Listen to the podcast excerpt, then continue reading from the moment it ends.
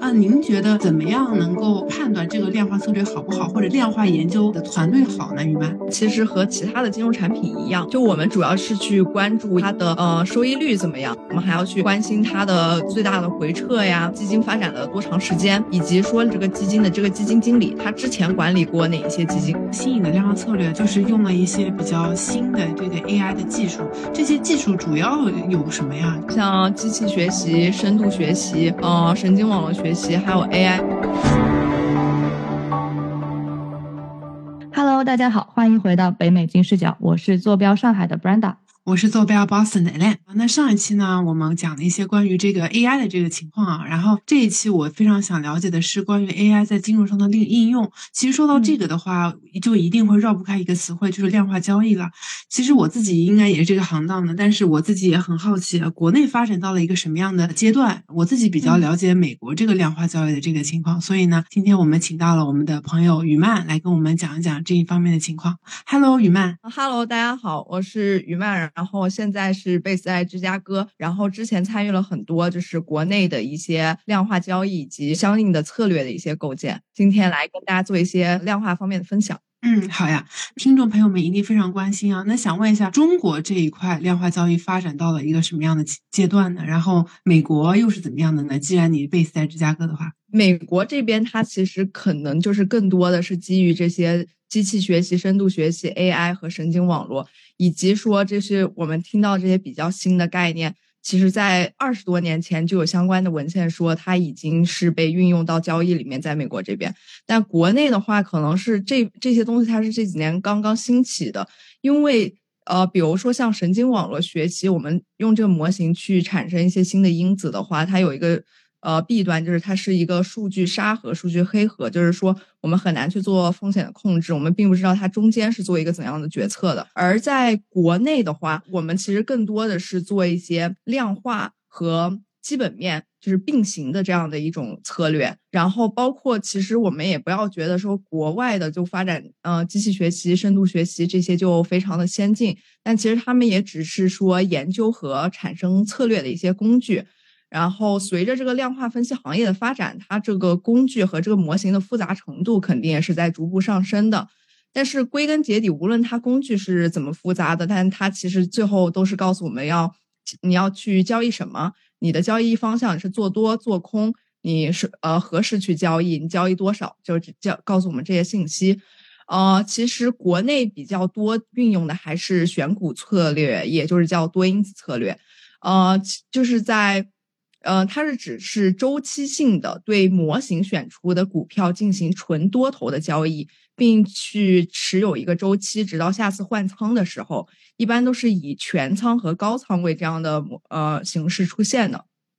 而在选股策略上，其实又衍生出中性策略，就是说我们在做多个股的同时，我们去做空这个股指期货。然后这样就可以保证你的收益不受大盘涨跌的影响，你就是只是去盈利超出市场涨跌的这部分，呃，但与此同时，如果我们去交易，我们去做多的这个呃股票组合，它如果自己内部实现了贝塔的对冲，贝塔值为零，然后与此同时，我们再去做空股指期货。然后这就是现在很多机构都在用的阿尔法策略，以及说我们如果把选股策略限定在某一个指数的成分股之内，然后我们再去用模型去优优化它的追呃追踪误差，这其实就是指数增强策略。所以国内大部分的。呃，量化策略都是基于选股策略上产生的，这是一大类。然后另外一大类呢，就是是一种比较积极的交易手段，叫做信号策略，就是它并不是周期性的我们去轮换股票，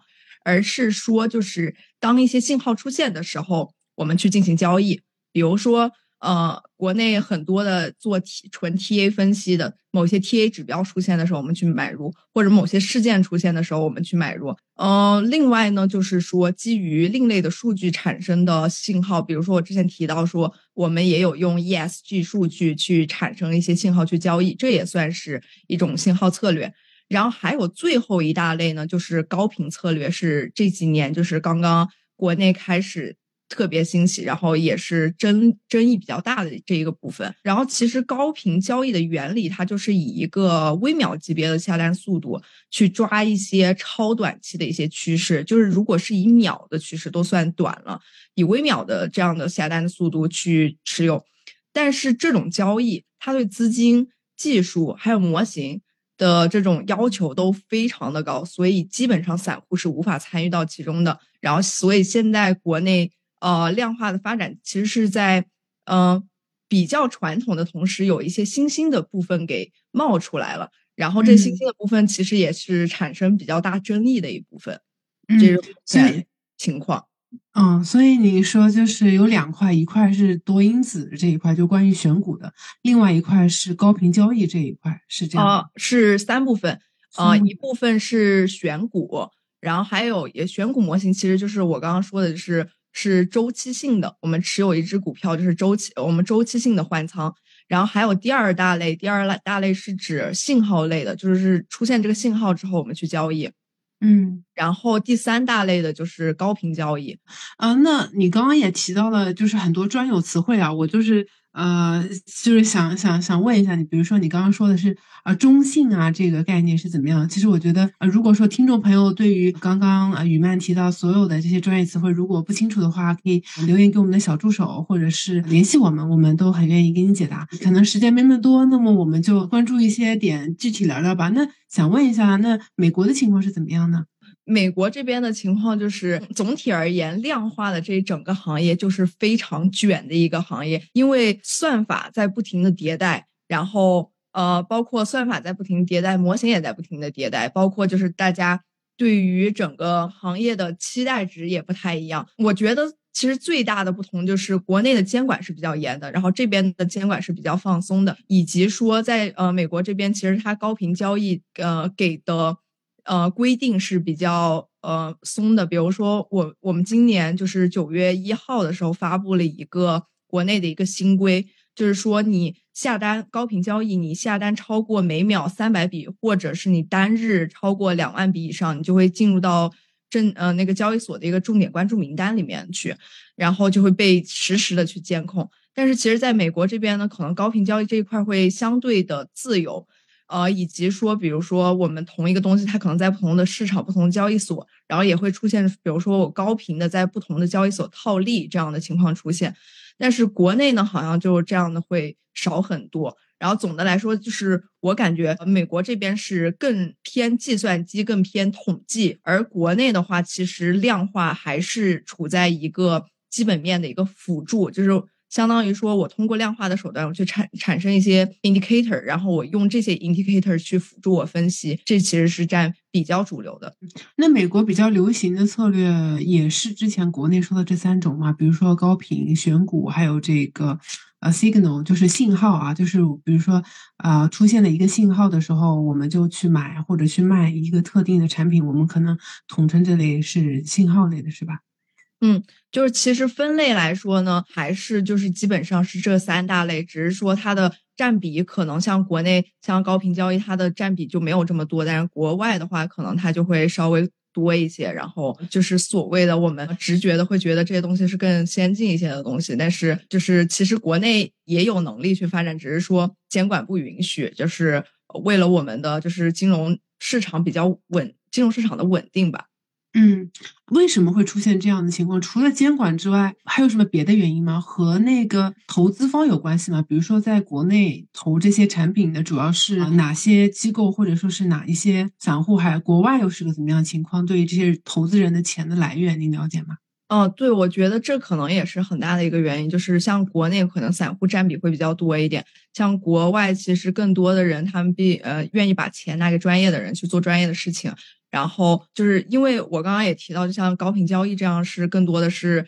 以机构为主体去参与到里面，就是个人很难去参与嘛。然后呃，我觉得就是还有就是我像我们之前，就是因为它高频交易这几年刚刚这在国内的话，它是这几年刚刚兴起的嘛。它其实就是整个就是一个监管跟不太上的一个状态，所以说大家会觉得不公平。但是现在其实国家也在就是蛮积极的去建立新的一些控呀或者是什么之类的。然后另外一个方面就是您刚刚说到的，就是大家就是去参与这个市场的主体也不太一样，就是像国内可能散户多一点，然后嗯，美国这边就是可能机构投资者会稍微多一些。哎，你说这个量化，呃，我自己不了解国内啊，就是高频交易，国内是近期这个比较火，是吧？它主要交易的是哪一些产品？你了解吗？因为你刚刚也提到了那个 T 零的问题，就是说国内是很多是 T 加一，比如说我今天下了一单，但是是明天才能够真的在股票上拿到这个东西，对吧？呃，如果是这样的话，可能对于这些产品就不适合高频了。就是您说的这个高频，主要是在哪一个市场上？那么我们听众朋友们可能就当心一些，哎，不要去碰这个市场。场了啊，可能这一个地方可能亏的比较多，是吧？好的，就是像融券 T 零的这个，其实是呃存在在大部分我们所知道的市场的，包括可转债。股票和基金，而我们所知道的说，我们比如说股票，我们知道是 T T 加一对吧？但是像券商呢，它就可以通过融券的形式去实现 T 加零。怎么通过呢？就是稍微跟大家解释一下，比如说，呃，我今天想买入 A 债券，并且卖出 A 债券，我就可以在昨天的时候介入 A 债券。然后我今天在今天的上午买入更多的 A 债券，在今天下午的时候把它卖出去。我我只需要在总的最终的时候把我借来的债券给还回去就好了。但是我可以通过融券的这种形式，在同一天同时买和卖一只债券。但是融券它现在也有业务是只开放给券商的，所以基本上只有机构客户和券商客户他们可以实现这种融以融券的方式来实现 T 加零。然后，所以他们可以实现高频，然后个呃个人客户是没有办法实现的。嗯，那我们听众朋友肯定又很好奇了，如果我们自己想买一些这种产品，这种理财产品是啊没有办法在市场上获得的，是吗？玉曼？呃，是的，我们作为个人投资者，我们并没有办法说去呃完成这系列的很复杂、很麻烦、成本很高的就是交易，但是其实我们可以通过投资量化的一些基金或者量化的一些产品。然后去参与到这个量化的市场里面，但是我们也就是现在市场上的量化产品其实鱼龙混杂，就是我们可能需要就是更仔细的去进行一些辨别。嗯，好的。还有一个问题是，您刚刚提到的这一个监管，其实这一块也是一个我们很关心的一个话题，就是说您会觉得啊未来。呃，国内这一块会有怎么样的一个政策导向啊？因为你提到了，可能有一些人赚了这么多钱，有一些人赚不到。你你会觉得未来会怎么发展？你有什么预判吗？具体的政策能跟我们再分享一下，大概有怎么样的限制啊，或者说是交易有什么样限制吗？嗯，好的好的，就是其实今呃今年九月份的时候是刚刚发布了一个新规，然后这个新规是覆盖沪深和北交所的。然后呢，它新发布的这个主要是对于程序化交易的，然后它是将呃之前呢，我们是程序化交易是实现一个报告制度，就是说我要进行程序化交易，我必须进行必须向上报告，然后证监会就进对它进行监管。但之前呢，只是局限于可转债这一部分，但是在这一次发布的新规里面，它就从可转债扩展到了股票和基金这些交易品种里面，然后呢。他说：“这些交易的主体，你必须去报告。你如果不报告的投资者，你就不允许你进行任何的程序化交易。然后报告之后，就对你实时监控。然后，如果这一只交易的主体，它在你的个股的流动性或者是价格异常的期间，你大量的去参与，或者是高频的去参与，你可能马上就会被重点监控，然后就会对你展开一些调查。”以及就是说，它对于不同体量的一些交易主体，它进行一个差异化的管理。就是最低的标准是，呃，如果你只要超过了每秒超过了三百笔，或者是单日最高要超过了两万笔，你就会进入到关注名单里面。然后在这是一个门槛，但是你你这个门槛就是所谓的程序化交易。如果你比这个再高再高再高的话，就会。不同的 level 去对你们进行不同的一些管理，然后我觉得这其实是一个导向性的一个政策吧。然后以后可能我认为就是也是会就是嗯，监管并不会说是去取缔高频交易或者量化交易或者是融券这样的措施，他们更多的其实是对这些主体进行监管。就是因为我们知道，就是呃，像高频交易，他们其实不仅仅是说把我们的钱给。赚走了，但他们同时也给市场提供了流动性。就像我们，就像嗯，就像房地产交易市、房地产市场里面的中介一样，虽然中介把钱给赚走了，但中介给这个市场提供了流流动性。就是，所以我认为，就是未来的，嗯，整个监管的大趋势还是从就是监控这些，嗯，程序化交易的主体去走，然后并不会说是去取缔量化交易啊，或者说禁止融券这样子。嗯嗯，哎，您说的这个融券其实就是做空的概念，对吧？就借这个概念，对吧？对。嗯，对，其实我很喜欢你的说法，就是为这个市场增加流动性。因为我自己了解下来，美国其实是有很多 market making，就是有很多做市商的。其实不管是股票、股呃，或者说期权、期货啊，就反正所有产品，其实它的流动性都是很好的。如果说呃监管把它往比较健康的方向去引导的话，其实是对我们整个市场的发展，我觉得是就是非常有利的。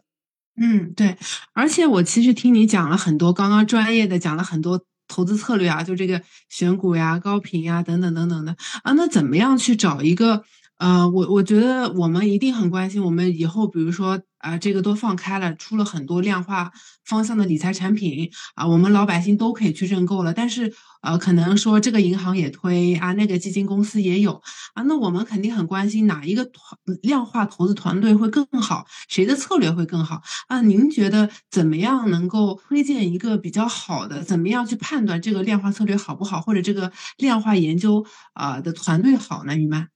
能不能给我们一些建议？嗯，好的，就是其实我们总体来说，它虽然是一个量化的一个基金，但它其实和它其实和其他的金融产品一样，就我们主要是去关注，一个是去关注它的收益率怎么样，这是当然是大家最关心的，但是我们也不能一味的追求收益率，我们还要去关心它的最大的回撤呀，以及说它这个基金发展多呃发展了多长时间。以及说领导这个基金的这个基金经理，他之前管理过哪一些基金？他之前管理的基金和这个基金是不是那种就是感觉完全搭不上边的？还是说他之前其实就有一些呃就开始做一些量化基金的尝试？他之前管理的基金是就是表现是怎么样的？我觉得就是这些可以去更多的关注，而不是说一味的去关注呃收益率。啊，您说的这个回撤指的是？哦，回撤就是指，呃，我这只股票就是在一定时间内，就是呃下跌的最大的下跌最大的幅度，对吧？哦，好的。对，那个就是不同的机构有什么样的说法吗？就是说，或者说是产品呀？你觉得未来这一块的技术会在哪一些产品上会有呃更好的发展？你会觉得是在股票市场，还是说是在嗯一些期货市场呀？因为我知道，呃，有有一些有一些嗯人很喜欢去炒期货啊，就是。中国这个，然后然后还有一些朋友很喜欢炒股票，你会怎么看呢？就这一块的应用，呃，量化策略在期货的运用，就是就我所知的，就是在国内其实并不是特别好做，因为像国内的期货，除了就是比较主要的几个品种，其他的品种的流动性是没有这么强的，就是它其实没有做量化的一个条件，因为其实做量化交易。呃，尤其是我们刚刚其实主要是谈论说这个高频交易嘛，呃，高频交易它就是，嗯，它既然都高频了，所以它就，呃，就是必须要求我们这个流动性是比较强的。但是如果是针对我前面所说的其他的两种量量化策略，就比如说信号策略和这个选股策略，嗯，其实对于，呃，包括我们就是。如果了解经济的话，可以去看一下美林时钟，就是在我们的经济处于不同的时期的时候，它其实是有对应的，就是呃，我们去交易什么样的呃品种会更好的。比如说它呃，比如说整个市呃市场在通胀的时候，在 inflation 的时候，我们去投资股票这样的产品可能是会呃会更好。然后在不同的时期，它有推荐不同的品种。而对于每呃，对于投资者个人，其实可以根据自己的风险偏好去选择一些量化策略。就比如说，我刚刚其实有说到，像中性策略这样的策略就比较适合，就是大家不希望有太大的波动。然后就包括就是说，如果你做空的这个个股的组合，它的贝塔值就是嗯，每个个股它，比如说它会有正的个正一、负一、正呃负零点五。呃，每个个股会有不同的贝塔值，然后你通过不同的权重可以把它的贝塔值对冲为零，然后在这样的情况下，你再去实现你的做空的股指期货的话，你就最终实现的盈利就是那个阿尔法。阿尔法，然后这就是很多机构都在做的阿尔法策略。所以你说的这个地方的贝塔，就是说对于某一个因子的一个敏感性系数，然后阿尔法就是它解释完所有因子所有解释完之后的一个残差项，是这样吗？嗯，大概可以这样去理解。然后贝塔是指就是我这只股票的涨跌和市场的涨跌之间的相关性。阿尔法是那个因这些因子不能被解释的那些部分，我们就会对我们就是通通常就是管它叫超额收益。超额收益，好的，那我觉得希望朋友，如果说感兴趣的朋友可以去研究一下这一块啊。那刚刚其实讲了很多中国的这一个情况，那美国这边的话，你会推荐我们去交易一些有这样的一些量化产品吗？或者说是一些理财产品啊？啊，应该也怎么选选呢？呃，呃，我我就是是呃，一直都是觉得就是。无论是在嗯，就是在国外选产品还是在国内选产品，你都是要保证你的收益和风险，你都要同时去考虑的嘛。然后呃，像国呃像国外的量化，就是他们其实如果就是嗯，我看到的几只比较大的基金，他们每年的其实感觉他们的收益的波动是比较大的，但是他们确实就是赚钱的那些年，确实赚的钱是蛮多的。所以就是如果你是一个就是。比较能承受风险的，你可以去尝试说去投资一些比较新兴的一些量化产品。但如果就是说你个人的就是风险承担能力比较低的话，你可以去还就是去投资一些比较传统的量化产品。比较传统的量化产品指的是，呃，比较传统的量化产品就是指呃，像刚刚说的选股，就是就是差不多刚刚就是刚刚说的第一种和第二种，就是呃选股策略和信号。然后比较新兴的就是它的一些高频交易，比如还有比如说它有一些有一些模型，它是就是它其实可能会存在一些 data mining，它在回测的时候可能会有一些收益，比如或者是说在基金刚刚成立的时候，或者在每某一些期间会有一些呃收益，但是它并不是说是一个呃就是并不能稳定的保持这个收益。因为它可能是包括像一些策略，它会它它是去进行那种叫统计策略，就是它其实是用一堆非常庞大的一些 big data，然后把它放到模型里面去跑，然后它模型里面其实是一个模型黑盒，你也不并不知道就是模型在里面具体呃它是怎么去分析的，但是你最终得到那个东西，呃，你去进行交易，反反正我个人来说是觉得。是风险比较大，我个人不太愿意把钱投资到这种比较新颖的量化产品里面。嗯，大概了解了。哎，而且你说到这个新颖的量化策略，其实你一开始的时候就提到了，就是用了一些比较新的这个 AI 的技术。这些技术主要有什么呀？就是涉及到哪一些？呃，这些技术其实就是像我刚刚说的，像机器学习、深度学习、呃，神经网络学习，还有 AI。AI 其实。呃，AI 其实的运用，我个人比较偏向于它是在使用 AI 去做，呃，比如说去做对文本啊，或者是或者是他会，比如说我之前呃了解到，他们有的人会去抓一些另类数据，比如说我们到 Twitter 上面去抓一些，嗯，对某一个呃企业它的，或者说对某一个事件。的评价，然后去分析，去通通过就比如说 NLP 啊，或者是什么之类的技术去分析它里面所含的那个 sentiment，就是情绪，然后去进行这样的分析。那这个真的比原来这些 traditional 的一些方法是啊更好的，或者是更赚钱的，还是说？啊，你会怎么看待这种技术呢？就是因为我觉得这个这个事情也很有趣，就是说你不一定用了这个技术，你的这个啊 performance 就变好了，对吧？或者是呃赚更多钱了，你会怎么看？嗯，就是我并不觉得说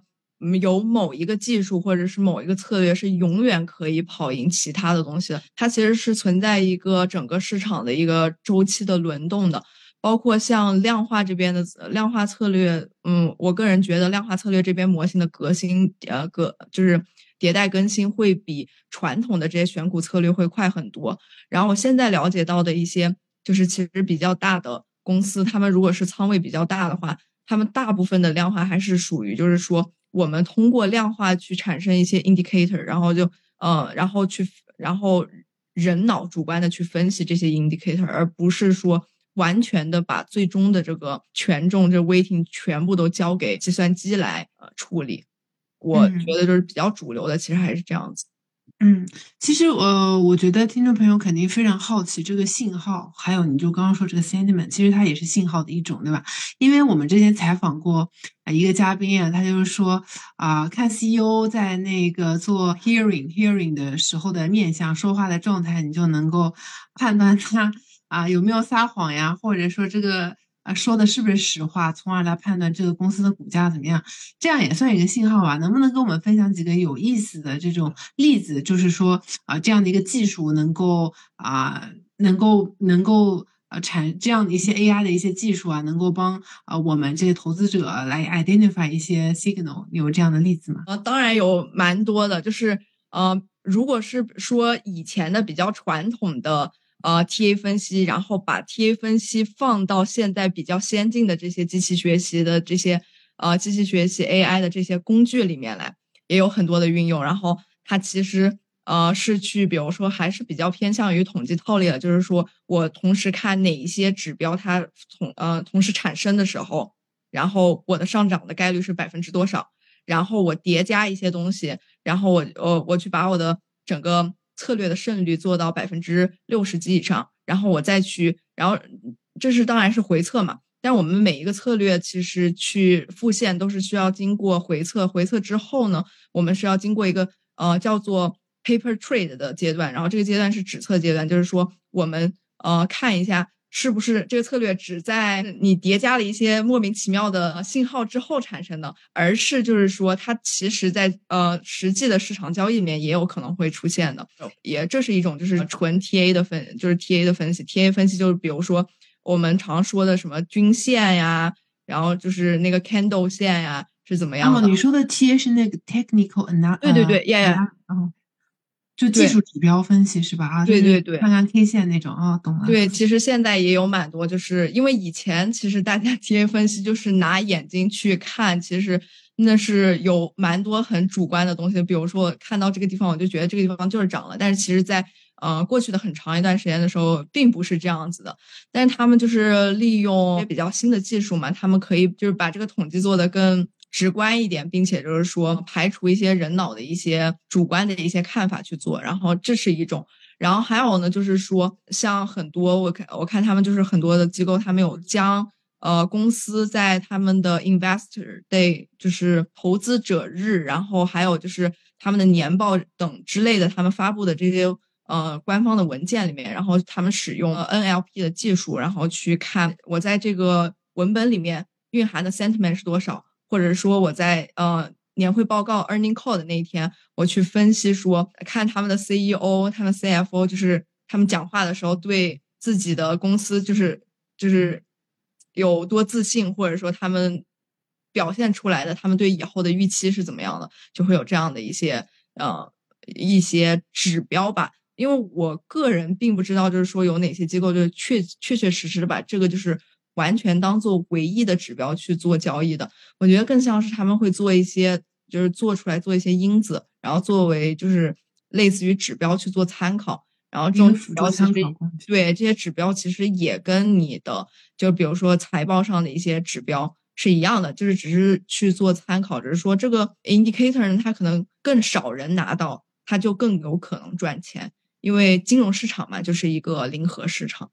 就是赚一个信息差，哎，我挖出来了，但你不知道，哎，我就赚钱这样。因为就是因为财报，像财报这样的信息，就大家都可以得到。就是如果大家大家都用同一个东西、同一个手段，大家都用同一个手段、同样的数据去做分析，那就没有人就是是赚不到钱的。这也是为什么，就是说量化策略就是需要不断的更新迭代，然后主要的更新迭代方式就是我现在所了解到，就是不断的去生成新的因子，然后去替换或者是添加已有的这个模型里面的因子。嗯，我不知道，就是我们有多少听众朋友啊，炒股的时候是看那些技术 K 线图的。但是我要提醒大家一下，如果你是一直看 K 线图的话，现在可能以后啊有一些啊策略或者有一些量化交易的方式，可能会啊抓住你这样的一个交易模式，然后来赚你的钱。因为我知道你这样做了，那么我站在了这个。第二层，哎，我来预判你第一层的行为啊，从而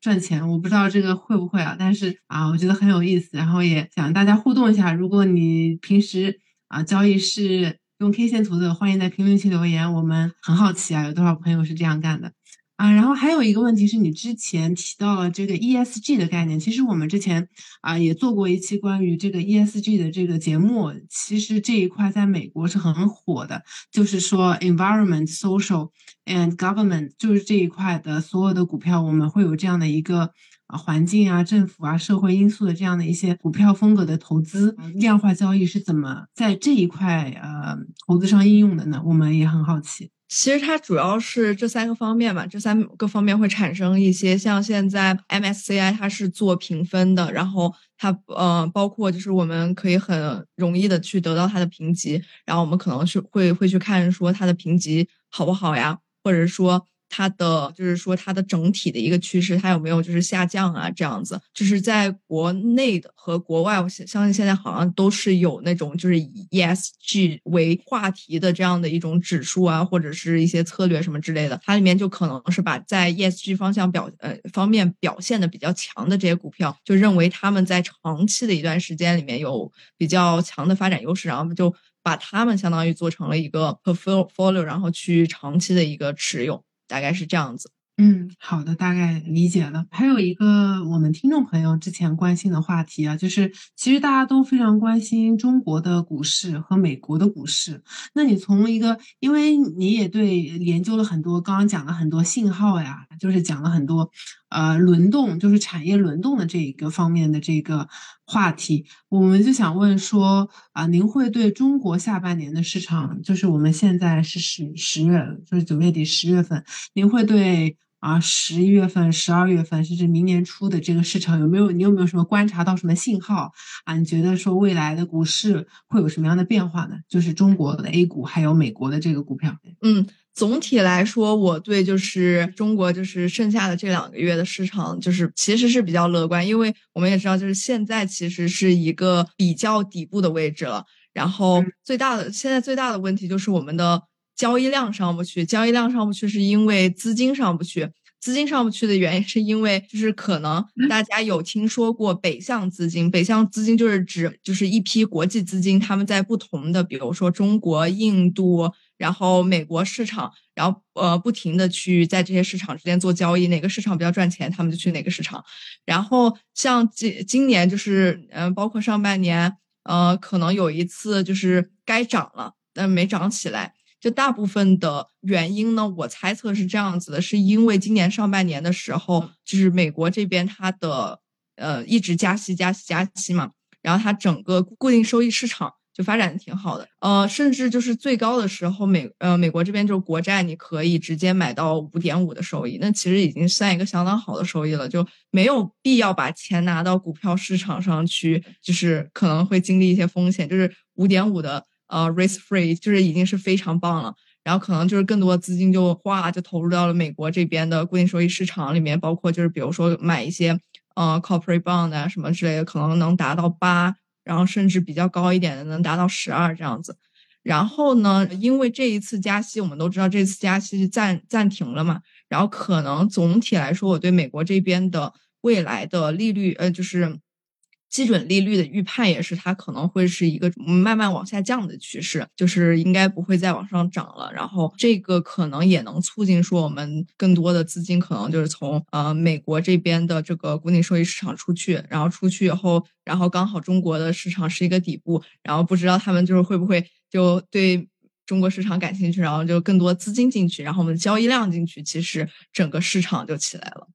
嗯，所以其实总的来讲，还是跟美联储的这个啊是否要加息这个政策非常有关系啊。其实我感觉美国只要一加息，然后全全球的美元资金回流，这个好像是一个很很很经典的操作，就感觉历史上发生过非常多次，然后来加强一下美元的这个国际地位。啊，那但是如果说真的像你说的这样，下半年能够不加息了，或者说能够减息，那对于很多想要有购房意向的小伙伴，一定是一个利好的消息啊。因为现在贷款利率也很高嘛，然后身边有很多小伙伴说，哎，现在买一个房子在美国也很贵。那如果说下半年能降息的话，希望这个预判，希望他们听到真的实现的话，他们一定会提想要买房的听众一定也是很开心的。那啊，Brenda，你这边有什么想要问的吗？听下来，这是一个非常非常专业的一个行业嘛？对，那所以我们就很好奇，说作为一个外行人，想知道说要去做量化研究，或者说量化策略研究，大概需要一些什么样的能力维度呢？啊，是什么样的人才可以胜任这样的一份工作呢？就如果是想，就是作为个人的投资者对这个比较感兴趣的话，你只要是基于数据，基于你在，比如说你甚至是你只是在只只是简单的构建说，我认为这一个月加不加息是百分之百重要的，我就根据这一个指标来判断说我要不要进入到市场里面。这其实也能算一种量化交易，就是其实这是取决于你的整个分析和判断要到一个什么样的维度的。可能如果是要到非常深的维度呢，就是其实是他们是很多的那些专门的一些数学的统计的这些领域的这些人。然后呢，如果是比基于比较普通的，那可能我们基于一些比较普通的因子去做判断，这些也也也能算一个量化的。呃，分析，然后比如说像我们普通的投资者，我们如果说是像去涉猎到这种比较专业的领域的话，其实我个人还是那句话，我就比较建议说，专业的事情交给专业的人去做，我们就去投资一些量化的产品，然后让他们去烦恼该怎么去在这个市场赚钱。好的，好的，好的，了解了。对我，我理解就是说，哎，讲的很多策略我都不懂，但是我只要确定它能赚钱就可以了。对，我不知道是不是听众朋友有跟我一样的心理，因为，呃，对，一开始我也是，呃，我就是本人这种心理。对，那节目的最后，雨曼有什么想要呃跟我们补充的吗？关于这一块量化交易的，因为啊，也很感谢你跟我们讲了这个量化市场两块市场的对比啊，就中美市场对比，然后跟我们简单啊且深入的讲了一下这个投资策略。对，就这一块。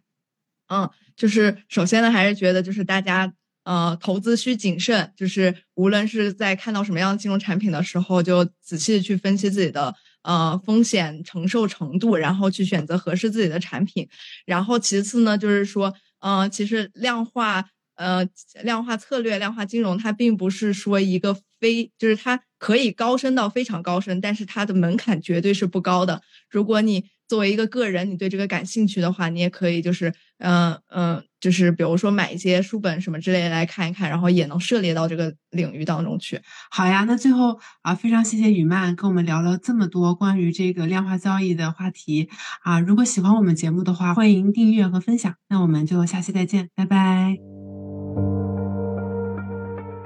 跟金视角聊人生，感谢您的收听。请在各大播放平台和公众号上搜索“金视角”，订阅我们的栏目吧。金融的金事件的事角度的角。一键三连从我做起。我们下次再聊。